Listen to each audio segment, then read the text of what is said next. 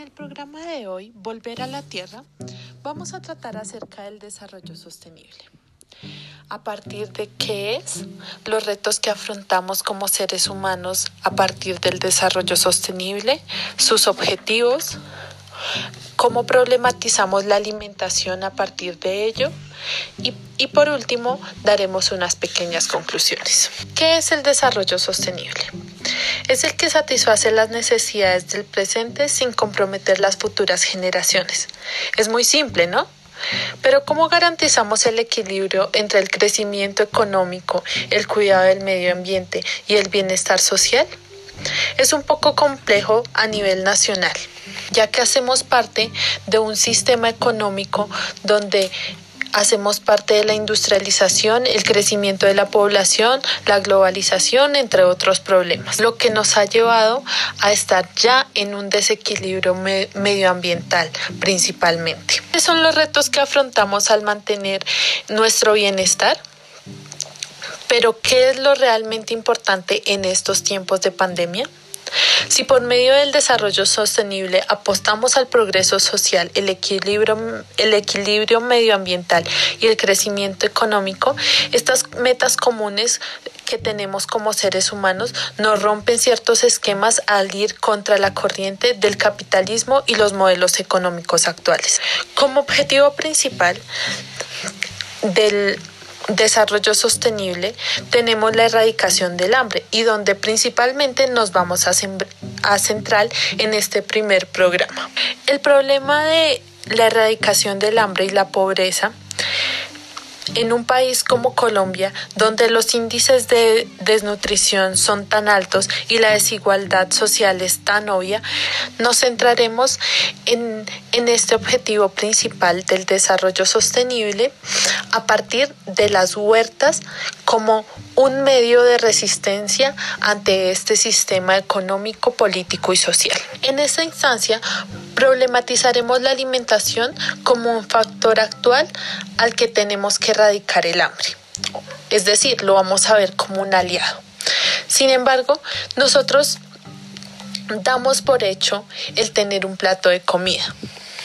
Pero ¿cómo alimentamos a millones de personas que habitamos este mundo? Sí, así como actividades extractivistas y, y los monocultivos han hecho parte de este cambio medioambiental y deterioro ambiental en el que actualmente vivimos, así es. Muchas veces no nos lo preguntamos, pero el cultivar grandes cantidades extensivas de todo lo que comemos y la utilización de químicos, semillas eh, genéticamente alteradas y, y otros químicos más que utilizamos para la mantención de los alimentos en los supermercados también están siendo parte de este cambio medioambiental. Para continuar con el ejemplo, damos por sentado que siempre vamos a tener un, un plato de comida servido. Sin embargo, pocas veces pensamos en su producción y su trabajo humano que hay detrás de ello, pensando solo en la parte económica y material. ¿Qué es lo realmente importante? En estos días nos llegó una noticia acerca de los indígenas del Cauca, que llevaron grandes cantidades de mercado a Popayán, una gran ciudad. Entonces, ahí es donde nos preguntamos si lo económico es lo realmente importante. Esa comunidad indígena, con sus diferentes relaciones y redes que han fortalecido, han sido capaces de entregar cientos de mercados, cosa que el gobierno con su gran capital es mezquino y poco efectivo a la hora de combatir este tipo de problemáticas. Entonces, nos seguimos preguntando si lo económico es lo que realmente va a salvarnos en este tipo de emergencias, donde nos damos cuenta que los seres humanos somos realmente frágiles ante cualquier otro tipo de microorganismos o seres vivientes de esta tierra. Así que, en la actualidad, nos hemos dado cuenta cómo han surgido varios proyectos de huertas rurales y urbanas en la práctica como una práctica nueva revolucionaria. Siempre lo ha sido. Desde hace siglos, solo que no hemos visto su verdadero valor social, económico y medioambiental. Reconocer de dónde vienen los alimentos y a la tierra como parte aliada de esta creación, este programa quiere llevar a la audiencia para que vean las huertas caseras comunales, rurales, urbanas, como un elemento importante en nuestro desarrollo como seres humanos, ya que este, como un proyecto de desarrollo, nos va a ayudar a fortalecer las redes, las redes de apoyo, el mantener las costumbres y las sabidurías ancestrales. Con el tiempo se han ido perdiendo gracias a la migración de los jóvenes a las ciudades. Así que bueno, las huertas nos pueden ayudar primero a relacionarnos con la tierra, a ver de dónde salen nuestros alimentos, hacer una forma sostenible medioambientalmente de conseguir nuestro alimento, a fortalecer las diferentes las diferentes sabidurías sociales y culturales que todos tenemos en el fondo, pero que por darle mayor interés a lo material hemos olvidado, hemos olvidado reconocer al campesino, a la forma tradicional de cultivar por el simple hecho de estar inmersos en una cultura de desarrollo donde lo material es lo realmente importante, la acumulación de bienes es lo que nos hace estar en la punta de la pirámide social. Así que nuestra invitación es a proyectar estas diferentes huertas, pequeños jardines, los apartamentos y en sus pequeñas comunidades que poco a poco pueden ir expandiendo esta noción de crecimiento medioambiental por medio de las huertas a través del trueque y reemplazadas por ese desarrollo descomunal que nos lleva a las oficinas y estar encerrados en cuatro paredes. Finalmente, para concluir y para incentivarlos un poco más a estas nociones de el desarrollo sostenible por medio de las huertas caseras, rurales, comunales, como un elemento fundamental y como una estrategia de cualquier actividad en crecimiento con responsabilidad y dignificando los papeles invisibilizados como lo son los, las sabidurías de los campesinos y de los indígenas. Tener en cuenta que el valor social o la dimensión social busca como resultado siempre el valor económico, con la disminución del impacto ambiental. Sin embargo, esta ambivalencia va en contrasentido, pero podemos ser parte de este cambio. Por otro lado, la calidad de vida y el bienestar social se van a ver favorecidos tras la conformación de las redes de apoyo que trae consigo esta práctica. Las comunidades normalmente truequean sus alimentos, cambiar papa por alberja, frijol por maíz, y otros alimentos.